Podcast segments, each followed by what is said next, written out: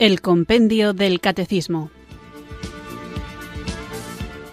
Un programa dirigido por el Padre Antonio López.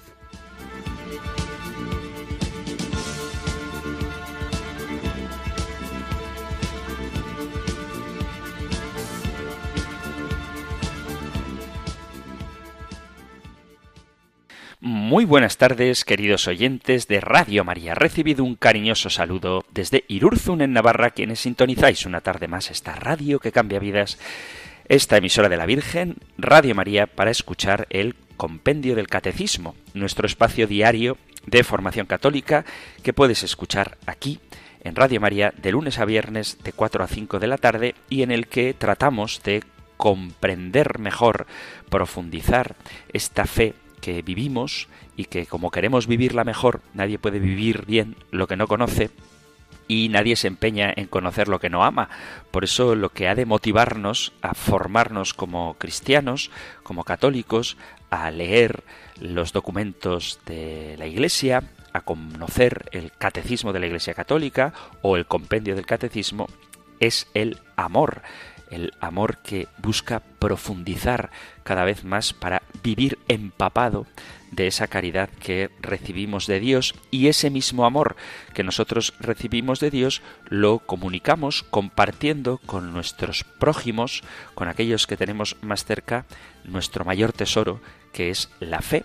Y por eso, para saber hacerlo con el testimonio de vida y con palabras que acompañen ese testimonio, dando explicación del por qué de lo que hacemos, es necesario formarse bien. En esta tarea de compartir el amor que recibimos de Dios, que eso es el testimonio cristiano, no se trata de tener razón, sino de iluminar con el esplendor de la verdad, nos tocará también muchas veces enfrentar dudas, enfrentar en el sentido más etimológico de la palabra, ponernos enfrente de las dudas que aquellos con quienes nos relacionamos puedan tener, a veces nos las plantearán directamente, otras veces las expresarán de una manera menos directa, pero tenemos que estar atentos para salir al paso y dar una respuesta adecuada desde la enseñanza de la Iglesia, desde el magisterio y desde nuestra propia vivencia, que solo será plena si comprendemos el porqué de lo que tenemos que hacer. Y en esta tarea, digo, nos encontraremos también con personas que por mala formación, por una distorsión de las verdades reveladas, incluso a veces por una aversión fruto de malas experiencias a la vida de fe, ataquen esto que nosotros vivimos y para saber defender lo que creemos necesitamos estar formados. Por eso, para que podamos compartir estas dudas, estas inquietudes, preguntas unas veces más prácticas, otras quizá más teóricas, algunas muy concretas, otras más generales, tenemos este programa que quiero, deseo, pido al Señor que nos sirva de herramienta para conocer, vivir, compartir y defender nuestra fe. Y precisamente para que esa tarea podamos realizarla de un modo más concreto, de vez en cuando interrumpimos el guion del programa para que seáis vosotros mismos, queridos oyentes, quienes dispongáis de qué queréis que hablemos. Y por eso dedicamos al menos una vez a la semana este espacio a vuestra participación. Así que hoy vamos a escuchar o vamos a leer los mensajes que vosotros habéis enviado y trataré hasta donde alcance mis posibilidades de dar respuesta a vuestras preguntas y también compartir vuestros testimonios. Quien nos capacita para la tarea de evangelizar, de iluminar el mundo, de ser sal de la tierra, es el Espíritu Santo, así que como somos conscientes de cuánto le necesitamos, no me atrevo a dar un paso sin antes invocarle. Por eso juntos, en actitud orante, invoquemos el don del Espíritu Santo.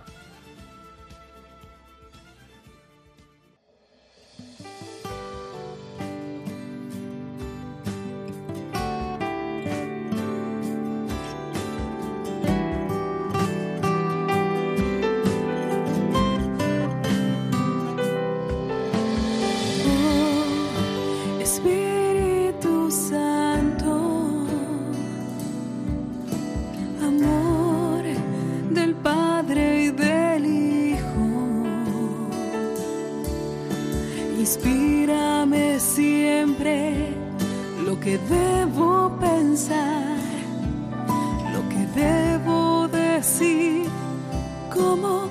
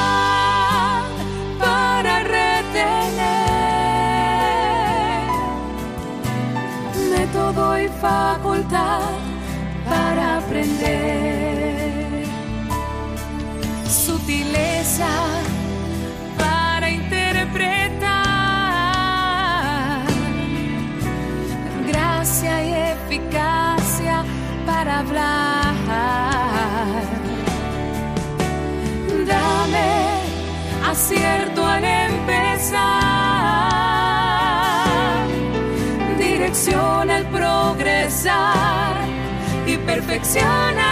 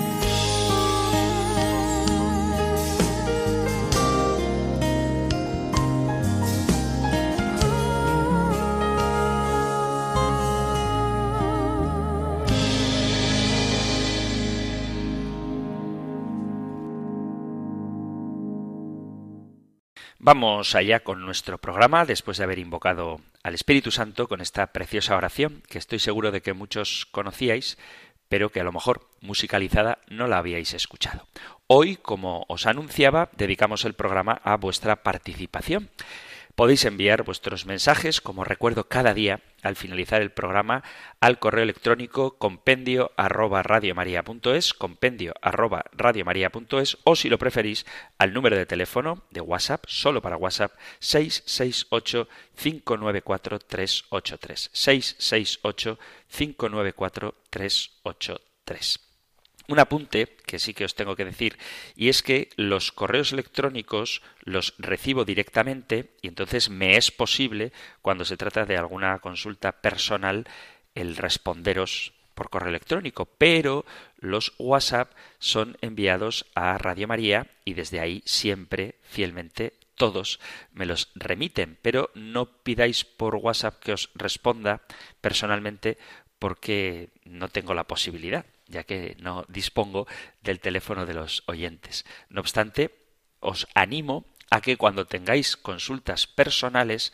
si queréis hacerlas, por supuesto que podéis hacerlas, pero tened en cuenta que mi relación con vosotros no es todo lo íntima que sería de desear a la hora de dar un consejo, porque no sé exactamente cuáles son vuestras situaciones y circunstancias personales. Por eso, algo que he insistido en más de una ocasión, y aprovecho ahora para volver a hacerlo, es que tengáis un director espiritual. No es para quitarme trabajo, no es para desechar vuestras preguntas personales, al contrario, agradezco mucho que contéis conmigo y que os fiéis de mi criterio, de verdad que lo agradezco, pero tenéis que tener en cuenta que no tengo un conocimiento suficiente de vuestra situación y por eso, aunque todas las consultas son bien recibidas, es mejor que las cuestiones personales las tratéis con vuestro director espiritual, que os acerquéis al sacerdote de vuestra parroquia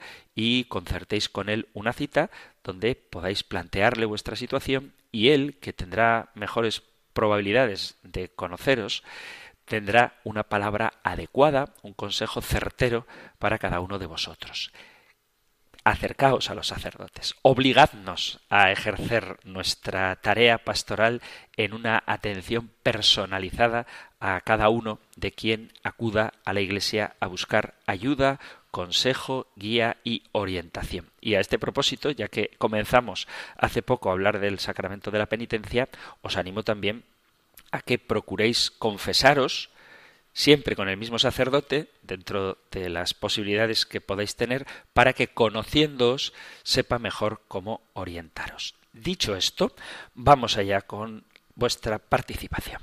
Vamos a comenzar con una cuestión polémica. La mayoría de mensajes, el 90%, ¿qué digo 90? El 98% de los mensajes que llegan al correo electrónico compendio arroba radiomaria.es son mensajes en los que se valora Radio María, donde se felicita por el programa y donde se hacen consultas desde la fe. Gente que, como habéis ido o escuchando en otros programas dedicados a los oyentes, tiene dudas propias de una persona que reflexiona sobre su fe y se hace cuestiones, se hace preguntas para profundizar en esa fe, pero en ocasiones, ya he leído alguna vez algún correo en este tono, hay personas que escriben desde una posición, no sé si decir atea, pero desde luego no cristiana, con un lenguaje un poquito agresivo. Y creo que es bueno que también comparta este tipo de correos para que nos demos cuenta del mundo en el que vivimos y cómo hay personas que no creen lo mismo que nosotros y también es importante que a estas personas desde la caridad les sepamos dar una respuesta. Así que, que nadie se me asuste ni se escandalice, os leo el correo electrónico de un oyente, para que veáis que en Radio María hay oyentes de todo tipo que piensan de formas muy diversas, porque Radio María, como es una radio católica universal, da la posibilidad a todos los que tienen fe y también los que no la tienen de escuchar el feliz, alegre, gozoso, liberador mensaje del Evangelio. Vamos allá pues con la lectura de este correo electrónico, es un poquito largo y se titula el correo ¿Quién mató a Ananías y Safira? No es una película o novela policíaca es el milagro punitivo mayor del Nuevo Testamento. Por él, San Pedro y el Espíritu Santo merecen ser expulsados del santoral. Ahí no debería haber homicidas, aunque hay más de un criminal por ser justificadores y animadores de violencia contra paganos, judíos y herejes. Por ejemplo, San Jerónimo, San Cirilo de Alejandría, San Juan Crisóstomo, Santo Tomás de Aquino, etc. Claro que sólo una mente infantilizada, creyente, alienada por la catequesis, Biblia, palabra de Dios igual a verdad histórica, se puede tomar en serio este relato, en el que se ve por dos veces tras cada homicidio, que tenía el fin de atemorizar a los primeros cristianos para que entregasen su dinero a la naciente jerarquía eclesiástica. Lucas es reconocido por los exegetas actuales como el mejor novelista en lengua griega del siglo I. Miente y tergiversa sin pudor para hacer su propaganda. Lo dicen, y cita, Antonio Piñero, Xavier Picaza, José María Castillo Sánchez, Santiago Guijarro, Gonzalo Puente, Gonzalo Aya, Pope Godoy, etc. Sus invenciones más flagrantes, por la contradicción tan escandalosamente visible, son las del último capítulo de su Evangelio y la del primer capítulo de Hechos en lo que se refiere a la fecha y lugar de la ascensión. ¿Cuándo fue ascendido Jesús? ¿El mismo domingo de resurrección? O cuarenta días después. ¿Desde dónde fue ascendido? ¿Desde Betania o desde el Monte de los Olivos? Esas contradicciones en el mismo autor sagrado bastan para torpedear la fe de un creyente en la inspiración divina de las Sagradas Escrituras. Yo lo he enviado con otras decenas de contradicciones neotestamentarias y de brutalidades veterotestamentarias de un Dios tribal, celoso y violento propio del Estado Islámico. En muchos correos electrónicos a los enlaces de los grupos de la oración de la renovación carismática católica, secta de alabadores compulsivos, versión católica del pueril pentecostalismo americano, maniáticos de imponerse las manos unos a otros para darse el espíritu, que se pueden encontrar en su página web. Este correo lo envío por haber oído, el día que cita, el texto de un oyente que leyó usted en primer lugar donde dijo Pedro es quien castiga el fraude cometido cometido por Ananías y Safira. Seguro que a este oyente y a todos los cristianos fanáticos no les escandaliza ni subleva un castigo tan inmensamente desproporcionado. Se lo tenían bien merecido. Mira que intentar quedarse con parte del tributo a Dios y a San Pedro, mentes perturbadas en sus juicios por el sometimiento irracional a una deidad justiciera imaginada y a la autoridad eclesiástica sancionadora. Fray Marcos Rodríguez Robles dice, Toda relación con la religión siempre es traumática, al final de uno de sus audios en iVox, que se titula bueno, da los títulos, no lo digo para que no lo escuchéis. En otro de los varios que tienes, tan que tiene este autor, tan interesantes en fe adulta y otros podcasts. Ojalá que los pusieran en Radio María en vez de tanta fe infantil empalagosa. Pero llegarían muchas protestas a la Conferencia Episcopal Española, ¿verdad? Si la legislación sobre el fraude fiscal fuese tan brutal como Pedro y el Espíritu Santo, Hacienda recaudaría más. Tranquiliza saber que nunca se inspirará en las escrituras supuestamente inspiradas por ese espíritu de muerte para aplicar la pena capital por un delito económico.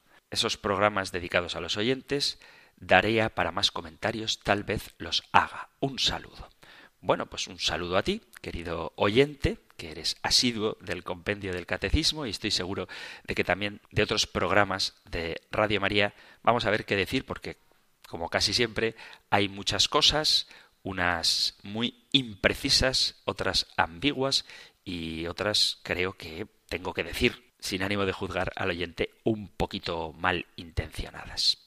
Antes que nada, y para no hacer la respuesta demasiado larga a propósito de las contradicciones que dice el remitente del correo que hay en la Biblia, os remito yo a los programas del compendio del catecismo, de los primeros programas que empezamos en esta edición del compendio, que es el capítulo segundo, Dios viene al encuentro del hombre, y desde la pregunta número seis hasta la pregunta número 24 se habla de la revelación. Dios viene al encuentro del hombre y aquí se nos habla de la transmisión de la divina revelación de la tradición de la Iglesia y a partir de la pregunta 18 se habla de la Sagrada Escritura. Entonces yo os animo a que vayáis a estas preguntas de por qué decimos que la Sagrada Escritura enseña la verdad, cómo se debe leer la Sagrada Escritura y qué es el canon de las Escrituras para comprender cómo se ha configurado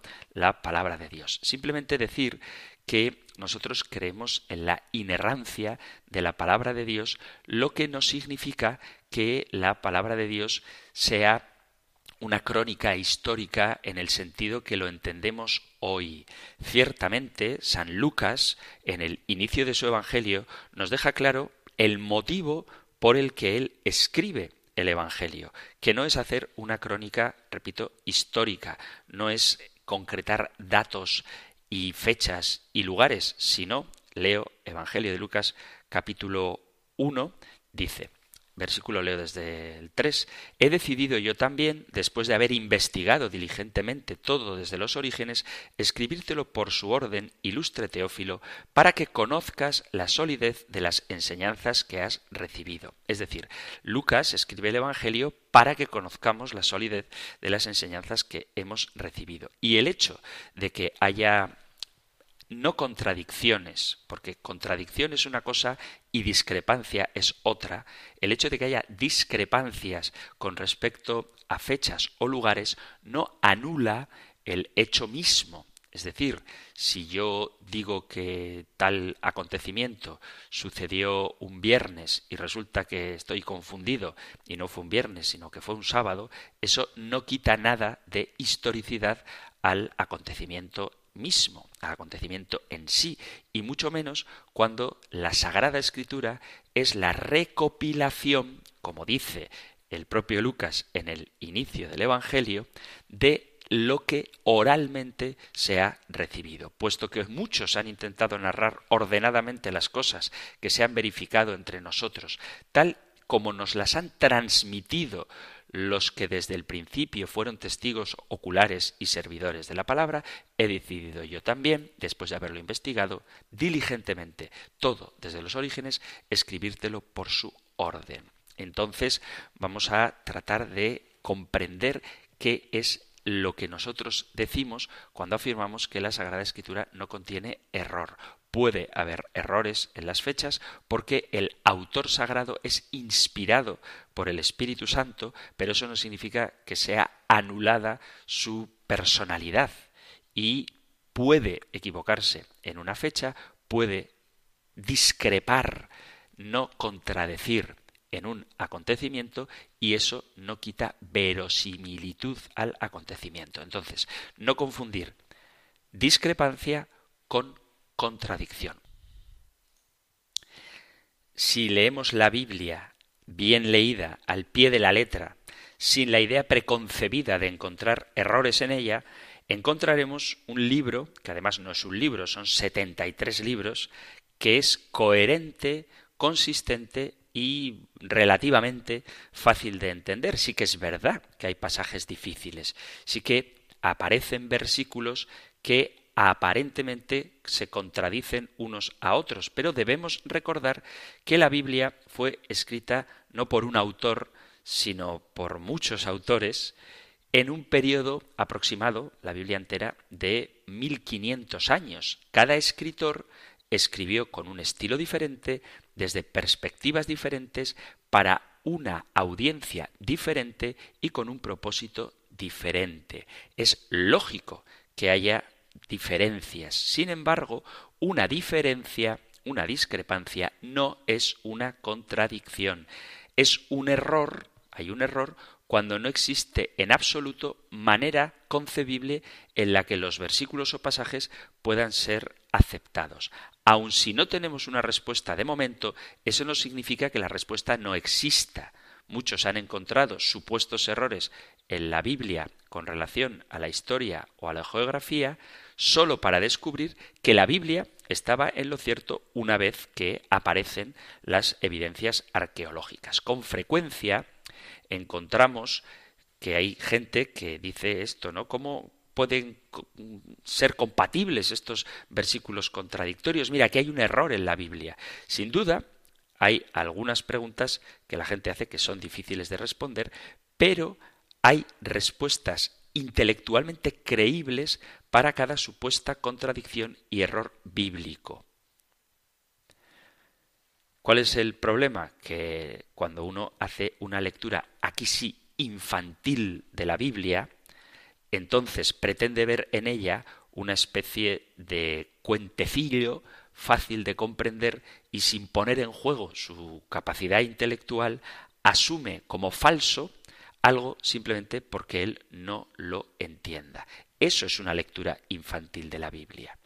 Y además, nosotros como católicos, porque a veces mm, llegan preguntas que estarían mejor dirigidas a un protestante, con todo el cariño hacia ellos, que a un católico, porque el católico sí tiene un magisterio, sí tiene una tradición donde puede recurrir para saber cuál es el modo adecuado de interpretar ciertos pasajes bíblicos. Entonces, un acercamiento infantil, a esta vez sí, a la Biblia, en el que tú quieras leerlo y leerla, leer la palabra de Dios, ignorando el contexto histórico, el autor, las circunstancias culturales, evidentemente va a hacer que no comprendas nada de lo que estás leyendo. Pero eso no es un problema del texto, eso es un problema de quien se acerca a él de una manera poco madura.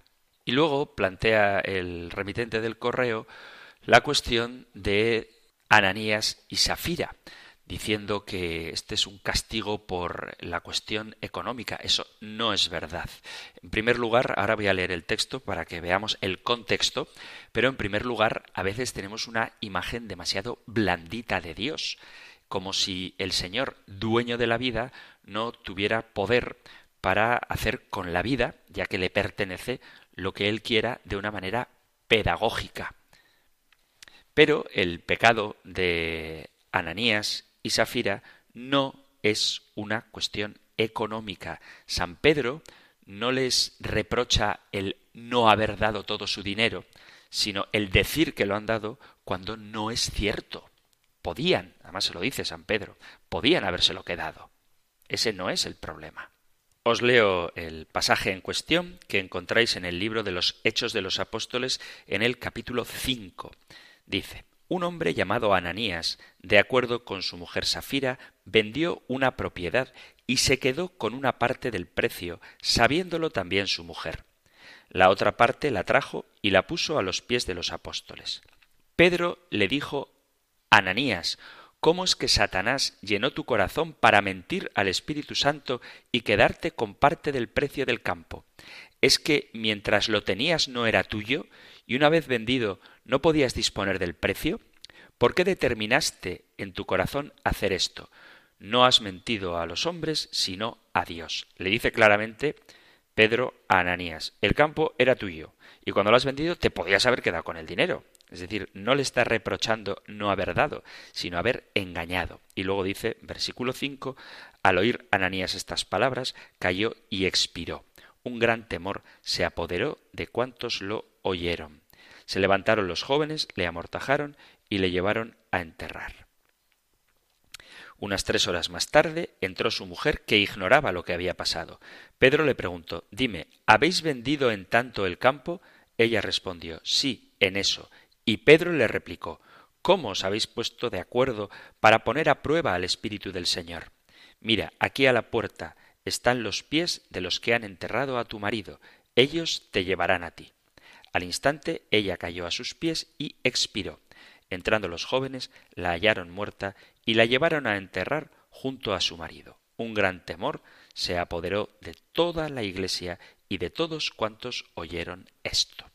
Es un pasaje ciertamente desconcertante, pero el texto lo que nos dice es que había una pareja que venden una parte de su propiedad y dan públicamente lo recaudado a la comunidad. Sin embargo, guardan en secreto una parte del dinero para ellos mismos. Pedro se da cuenta del engaño y los confronta a cada uno por separado y con solo escuchar la acusación caen muertos instantáneamente. Para nuestra perspectiva, su destino parece ciertamente desproporcionado con respecto a la infracción que han cometido. Pedro reconoce que no tenían ninguna obligación de donar el dinero cuando dice mientras estaba sin venderse no te pertenecía y después de vendido no era tuyo el dinero, la propiedad privada no está abolida ni para los miembros de la Iglesia. Cada uno puede legítimamente decidir qué hace con sus bienes materiales. Pero lo que produce la muerte es la mentira acerca del dinero. Se han hecho muchos intentos para describir la razón de su muerte incluso para nombrar el pecado que cometieron. Pero fundamentalmente la transgresión de Ananías y Safira es ser miembros falsos de la comunidad. Al mentir para obtener algo que no habían ganado, Ananías y Safira se deshonraron y se pusieron a sí mismos en vergüenza, demostrando que realmente no pertenecían a la comunidad. Son más que avaros, impostores.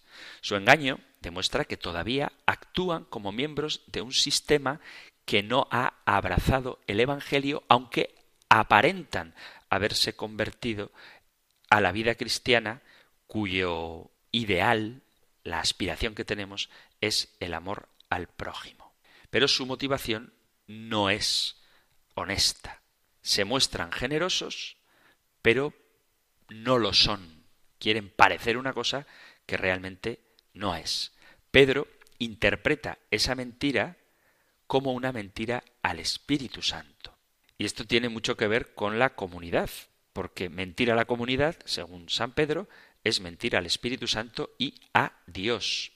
Y aquí es donde entra el otro aspecto desconcertante, y es que Dios no soporta el pecado, Dios odia el pecado, mandó a su Hijo a la cruz para eliminar el pecado. El primero de los mandamientos es amar a Dios sobre todas las cosas.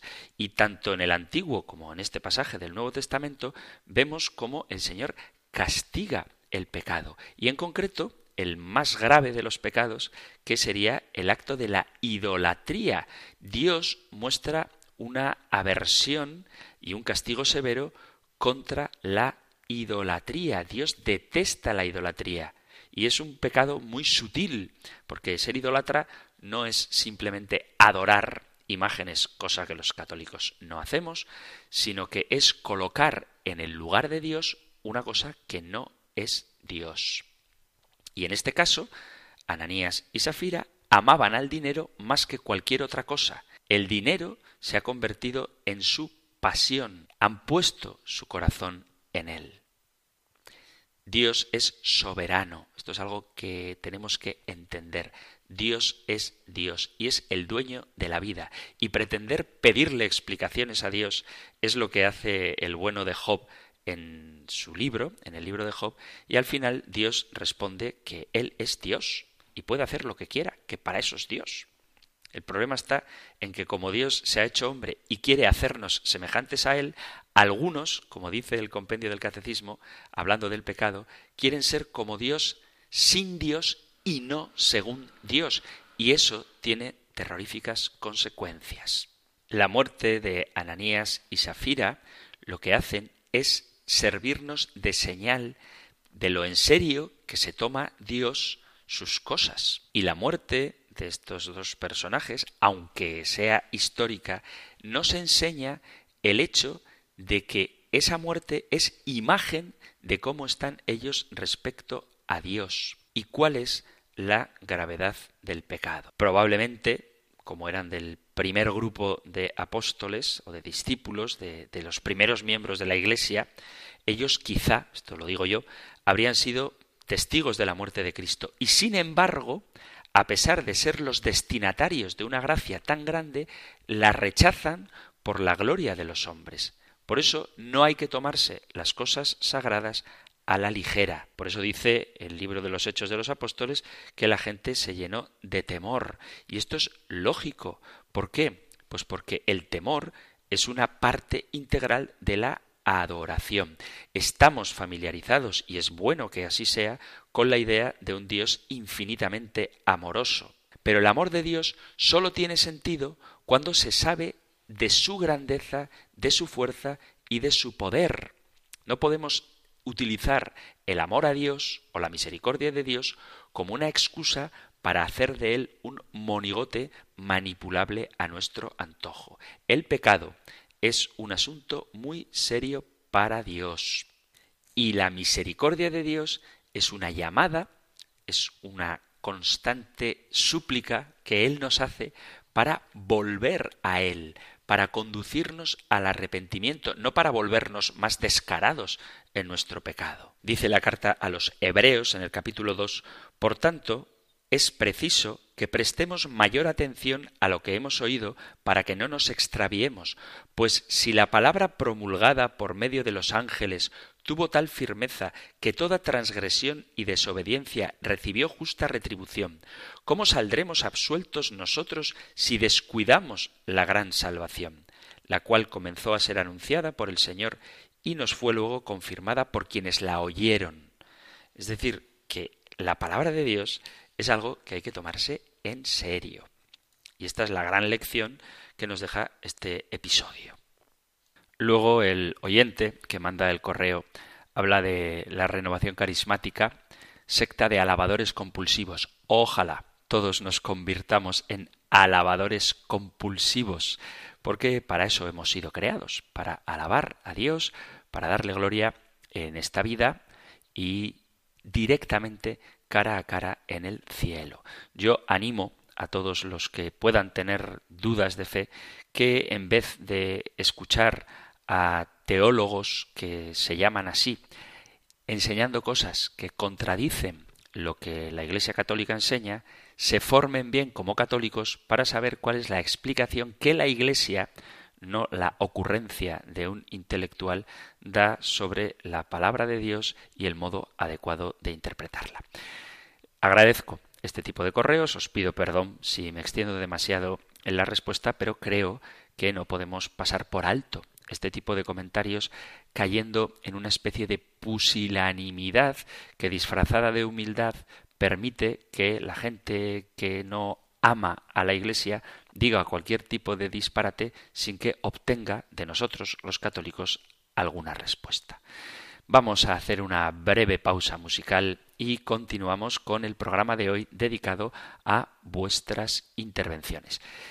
Hay todavía más cosas que querría comentar de este correo, como que toda relación con la religión siempre es traumática, pues lo es, en el sentido de que hay que morir a uno mismo para dejar que sea Cristo quien viva en nosotros y eso es traumático, pero no lo hacemos solos, sino que lo hacemos renovados, transformados por la fuerza del Espíritu Santo. Es traumático el nacimiento, pasar del plácido vientre materno a la frialdad del mundo, pero es algo necesario. Y en ese sentido, pues sí, puede ser traumática la relación con Dios, porque toda transformación, todo crecimiento lo es.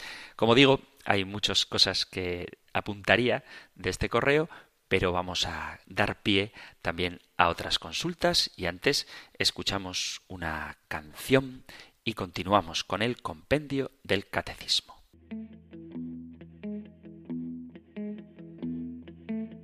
Si nosotros no anunciamos la esperanza, ser líder de Nirvana, el que ejemplo les hará.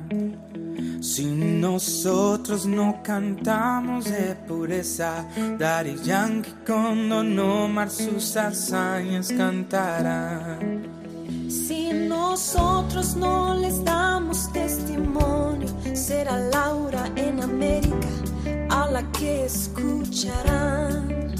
Si nosotros no exaltamos la modestia, será Silvio Berlusconi el que los inspirará.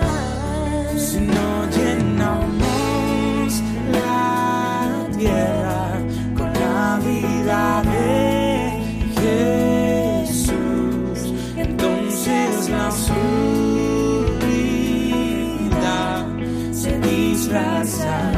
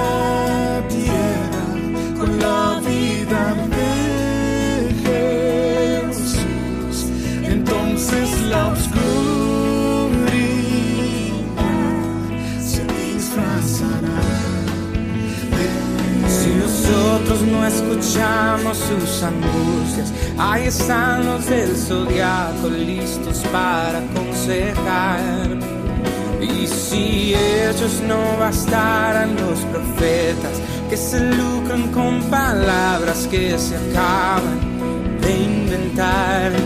Si a nosotros no nos duele la injusticia, será Batman el modelo del más justo proceder. Si nosotros no sabemos evangelio, buscarán sabor a cielo viendo porno en internet. Llenamos la tierra con la vida de Jesús, entonces la oscuridad se disfrazará de This little light of mine, why it not? This little light of mine, it's hard to find. We tend to stay the same, rewind, rewind again. We say that it's a faith, let the darkness of our home make away. Today, in the front page. Who's gonna take the ball? Who's gonna give it all? Our heart remains apart, the bars remain start. So what are we afraid of? What are we ashamed about? Shine, la tierra con la vida de Jesús. Entonces la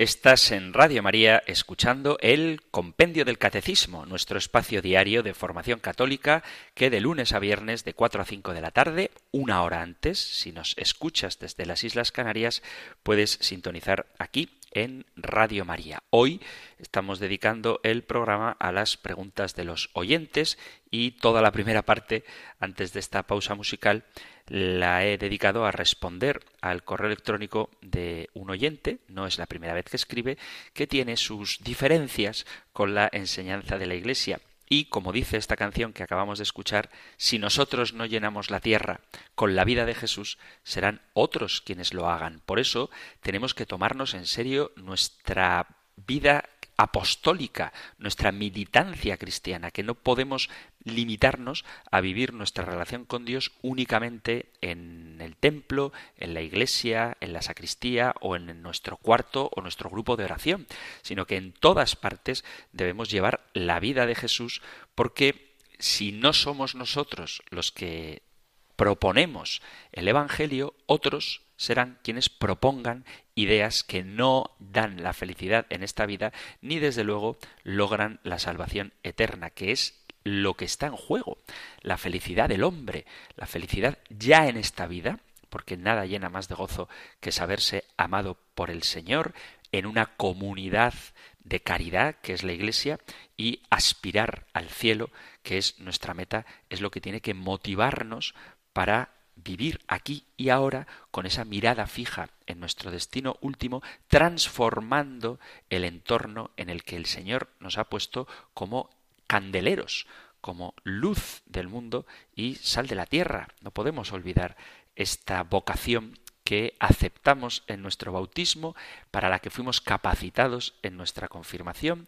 en la que somos sostenidos por el pan de la Eucaristía, que es Cristo mismo que habita en nosotros y que si tropezamos, cosa que desafortunadamente hacemos habitualmente, tenemos el remedio, tenemos la medicina, tenemos la sanación, que es el sacramento de la penitencia, la fortaleza que nos dan los sacramentos, el testimonio y la intercesión de los santos, el apoyo, la ayuda, el estímulo de nuestra propia comunidad. Tenemos una tarea ciertamente difícil, pero tenemos también las herramientas necesarias para llevarlas a cabo. Y sobre todo, esa herramienta es el Espíritu Santo que aletea en nuestro interior y si nos dejamos mover por él, podemos contemplar las maravillas de Dios, que el Espíritu Santo nos mueva a la alabanza, alabar a Dios con nuestros cantos, con nuestra oración, con nuestras obras de caridad, con nuestro testimonio en medio del mundo. Dicho esto, vamos a continuar con algunas de las preguntas que habéis enviado al correo electrónico compendio arroba compendio arroba o en el número de teléfono de WhatsApp, solo para WhatsApp, 668 594 383. Vamos pues con un correo enviado a compendio arroba Dice Buenas tardes, Padre Antonio. Le agradezco la explicación de otra consulta que hice. Tengo otra pregunta que le agradecería me aclarara porque no lo entiendo. ¿Qué quiere decir que Jesús fue engendrado, no creado, de la misma naturaleza del Padre, si son eternos las tres personas de la Santísima Trinidad? Muchas gracias, Padre Antonio. Que Dios le bendiga y le guarde. Muchas gracias a ti por tu bendición y el deseo de que el Señor me guarde. Necesito mucho de vuestra oración, queridos oyentes. Podéis contar también con la mía. Y para responder a esta pregunta, vuelvo a remitiros a programas anteriores. La pregunta 87 en concreto habla de qué modo Jesucristo es verdadero Dios y verdadero hombre y la pregunta 88 que enseña a este propósito el concilio de Calcedonia. En estas preguntas es donde hablábamos de este artículo del credo y precisamente como los dos son eternos, las tres personas de la Santísima Trinidad, como dice la oyente, eso es lo que quiere decir que Jesús fue engendrado, no creado. Porque crear es sacar algo de la nada. Entonces hay algunos grupos, por ejemplo los testigos de Jehová, que afirman que Jesús es superior a los hombres, pero no es de la misma naturaleza que Dios si Jesús hubiera sido el primero de los seres creados, que esto es algo que sostienen los testigos de Jehová en su disparatada locura, si Jesucristo fuera el primero de los seres creados, Él no hubiera existido eternamente junto a Dios. Por eso decimos que Jesucristo fue engendrado, porque engendrar es dar vida a alguien de tu mismo ser y substancia, de tal forma que la misma divinidad pertenece al Padre y al Hijo. Por eso dice Jesús, el Padre y yo somos uno. Quien me ha visto a mí, ha visto al Padre. Y este artículo del credo se propuso para salir al paso de aquellos que negaban la de Cristo igual que la del Padre. Jesucristo existe desde siempre y para siempre junto con el Padre y el Espíritu Santo. Vuelvo a repetir, crear es sacar algo de la nada. Jesucristo no fue creado, fue engendrado. Tiene la misma vida, la misma sustancia, la misma naturaleza que el Padre y que el Espíritu Santo. Vamos con otra pregunta, también enviada al correo compendio arroba una pregunta muy corta. ¿El Antiguo Testamento nació de la Iglesia? Abrazos. Pues más expeditivo no se puede ser. ¿El Antiguo Testamento nació de la Iglesia? No. El Antiguo Testamento no nació de la Iglesia. Aquí vuelvo a remitiros a otra de las preguntas referidas a la palabra de Dios, a la Sagrada Escritura, que tratábamos en la pregunta número 21 donde se plantea qué importancia tiene el Antiguo Testamento para los cristianos. El Antiguo Testamento existía antes que la Iglesia. Pero, dice la respuesta a la pregunta 21, los cristianos veneran el Antiguo Testamento como verdadera palabra de Dios. Todos sus libros están divinamente inspirados y conservan un valor permanente, dan testimonio de la pedagogía divina, del amor salvífico de Dios y han sido escritos sobre todo para preparar la venida de Cristo, Salvador del mundo. O sea que el Antiguo Testamento no nació de la Iglesia, pero la Iglesia acoge con veneración el Antiguo Testamento como palabra de Dios. Y por eso las Biblias cristianas, la Biblia católica, tiene el Antiguo Testamento, palabra de Dios, y el Nuevo Testamento, palabra de Dios. En el desarrollo del canon, los libros del Antiguo Testamento ya están incorporados, todos los libros del Antiguo Testamento, incluso los seis que las iglesias protestantes decidieron sacar de él, y la iglesia añadió 27 libros. A veces dicen, la iglesia añadió libros a la Biblia. Efectivamente, la Iglesia Católica añadió libros a la Biblia, 27 en concreto, a los que llamamos Nuevo Testamento. Pero el Antiguo existe desde antes de la Iglesia y prepara el nacimiento de la Iglesia. Vamos con otro correo electrónico, también así muy rapidito, en su formulación por lo menos, el título del correo es Católico no practicante. ¿Cómo estar conforme? Con el Papa Francisco, con el Cardenal Becciu, con el Arzobispo de Aquisgrán. Conforme voy a estar con el posado de los Borbones en la Catedral de Santiago de Compostela, con el matrimonio de personas del mismo sexo. Me siento expulsado de la Iglesia por unos sacerdotes mangantes que apoyan a la mafia. Y hasta aquí el correo. Bueno, pues ¿cómo estar conforme? Desde luego, saliéndote de la iglesia, no. No sé a qué te refieres con el arzobispo de Aquisgrán, perdón por no estar al tanto de todas las realidades de la Iglesia en todos los rincones del mundo y cómo voy a estar, dice, conforme con el posado de los Borbones en la Catedral de Santiago, pues si son una representación institucional, es sensato que aparezcan en una foto. Y el hecho de que en la Iglesia haya pecadores, dice, me siento expulsado por la Iglesia por unos sacerdotes mangantes que apoyan a la mafia, no sé a qué se refiere, pero aunque hipotéticamente los hubiera, eso no tiene que hacer que te salgas de la Iglesia. Mi pregunta es, saliéndote de la Iglesia, ¿vas a lograr la conversión de los pecadores? ¿O te alejarás tú de los medios de santificación personal que la Iglesia te ofrece? Y con el matrimonio de personas del mismo sexo vas a estar conforme, la Iglesia tampoco lo está. Quiero decir que a veces nos ponemos en una tesitura en la que pensamos o creemos que la Iglesia está aprobando cosas que realmente no aprueba. Otra cosa es que no haga, porque no debe hacerlo, expulsar a nadie porque la vocación de la Madre Iglesia es acoger a todos sus hijos en su seno, sea cual sea su grado de conversión.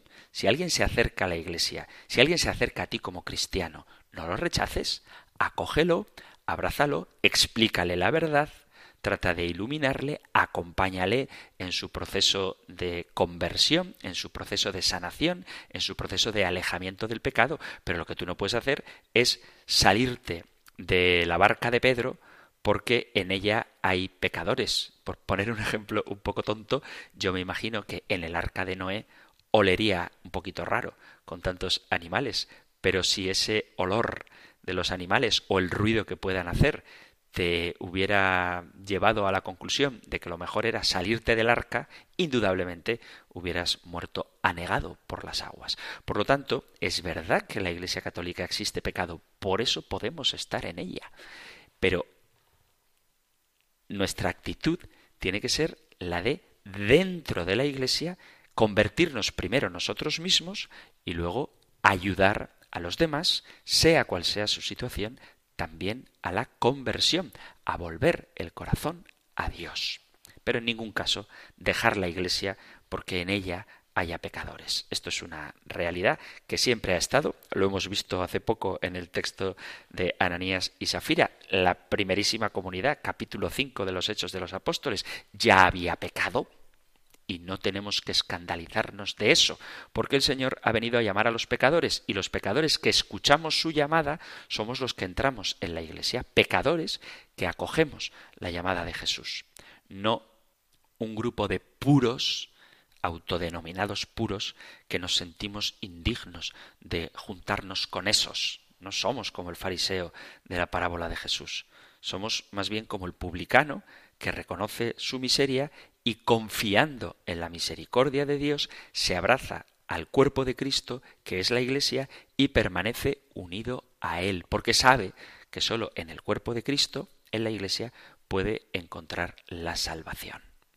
Rezando, no expulsando a quienes viven en situaciones de pecado, y acercándonos a los pecadores, no alejándonos de ellos, entre otras cosas, porque pertenecemos a ese grupo, al grupo de los menesterosos, de los necesitados de la misericordia de Dios.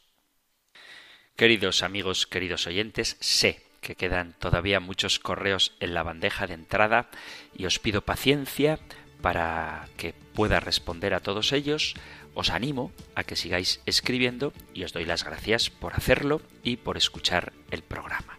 Si tenéis alguna consulta, ya veis que no tiene por qué ser necesariamente del tema que estamos tratando en el compendio del catecismo y que tampoco pasa nada. Si volvéis a formular una pregunta sobre algo de lo que ya hemos hablado, veis que podéis hacerlo con toda confianza si queréis enviar vuestros mensajes, podéis hacerlo al correo electrónico compendio o al número de teléfono para WhatsApp 668 594 383. Concluimos nuestro programa recibiendo la bendición del Señor. El Señor te bendiga y te guarde, el Señor ilumine su rostro sobre ti y te conceda su favor, el Señor te muestre su rostro y te conceda la paz. Muchísimas gracias por estar ahí Gracias por escuchar el compendio del catecismo y si queréis volveremos a encontrarnos en un próximo programa. Un fuerte abrazo.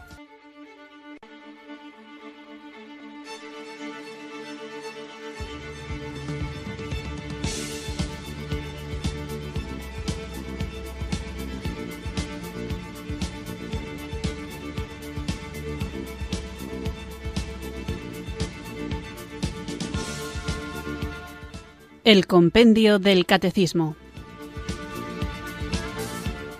Un programa dirigido por el Padre Antonio López.